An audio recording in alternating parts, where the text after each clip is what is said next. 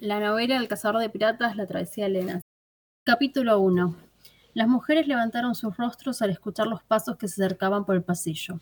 Uno de los piratas se acercaba pisando con sonoridad sobre los tablones de madera, rascándose la panza con una mano mugrienta, mientras que con la otra aferraba el brazo de la muchacha que había sacado de la celda unas horas antes.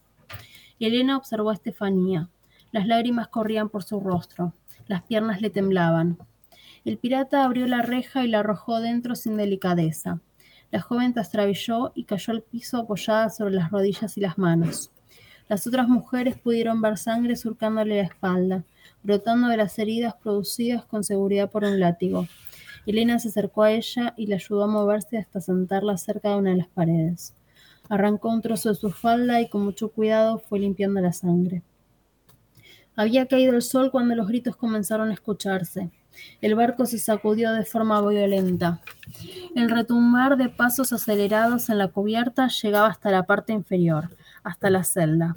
Sus ocupantes no habían tenido más opción que acostumbrarse a la pestilencia y al frío petrificador por las noches.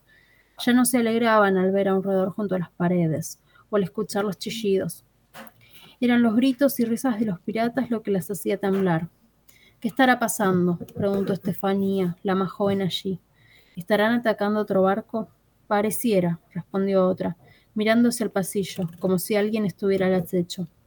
O quizás estén borrachos, señaló en tono burlón una de las prisioneras que estaba recostada en una esquina arañando la pared con las uñas. No sabían su nombre. Era la que llevaba más tiempo allí, aunque la cantidad de años solo podía fabularlos.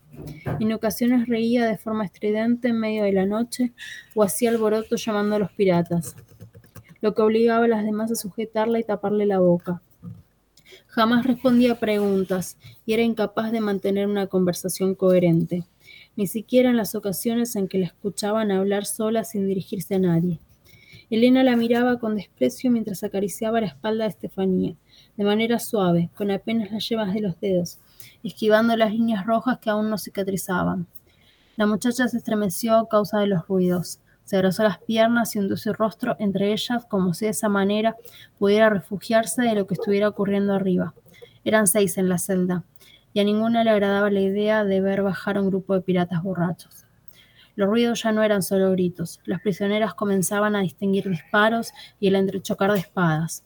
Aunque no disfrutaban de esas situaciones, estaban habituadas a ella. No había espacio en sus pensamientos para la esperanza.